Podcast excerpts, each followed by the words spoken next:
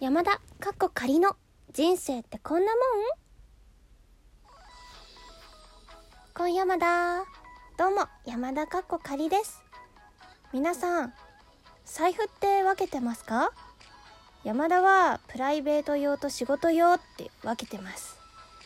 プライベート用は普通に遊びに行く時だから結構お金も多めとかクレジットカードとか入れてるんですけど仕事用はもうほんと少しのお金とよく行くところのポイントカードとか入れててお財布としてもなんか小さめのやつを使ってるんですけど今日スーパー寄って帰って普通にレジしようって思ったら全然お金が入ってなかった。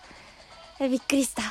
お札がまず入ってなくて627円くらいしかなかった。レジで、いや、え、え、あ、えってなって、急いで品数を減らして、でも最低限のものは欲しいから、こう、選別して、計算して、600円以内になるように計算して、もう一回レジ行って、無事出たんですけど、なんか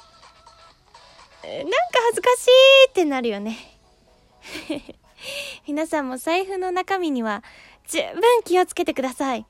それか、もう、スマホ決済にするか、かな。でもな、なんか、なんかなと思って、まだスマホ決済、あんまり踏み込めてない。なんかね、お財布に、お札なくて、小銭しかないっていうのは、なかなか、絶望でしたね。あ、小銭しかないみたいな。なんか、何にも買えなさそうってなる。でもその中に500円玉があったのは大きかったな、山田は。ラッキー。皆さんも気をつけてくださいね、本当に。それでは、今回はこの辺で、山田